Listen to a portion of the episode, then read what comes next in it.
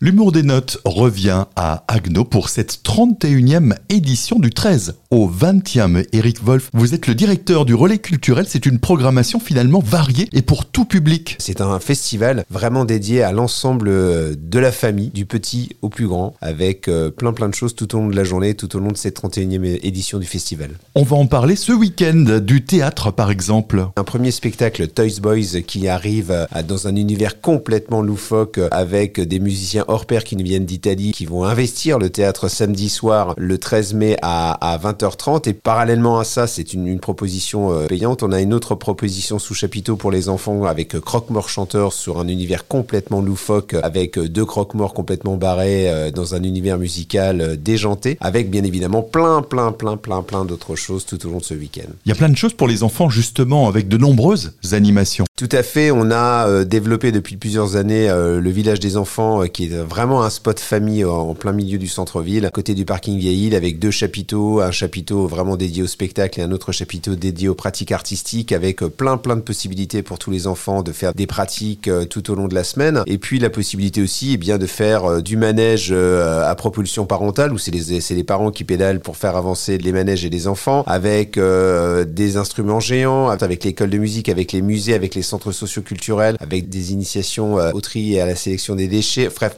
il y a tout un univers qui, qui est à la fois du spectacle, du socioculturel, de l'environnemental qui est présenté euh, dans ce cadre, euh, dans le cadre de ce village des enfants précisément. Alors justement, le spectacle qui s'invite également dans la rue, une parade par exemple de l'école de musique. Il me semblait que c'était très important de mettre nos enfants et nos futurs musiciens à l'honneur et c'est eux qui lancent le festival avec une grande fanfare qui partira euh, de la Halle Houblon et qui ira au point de départ de, du village des enfants pour lancer ce festival-là en parallèle de tous les autres spectacle.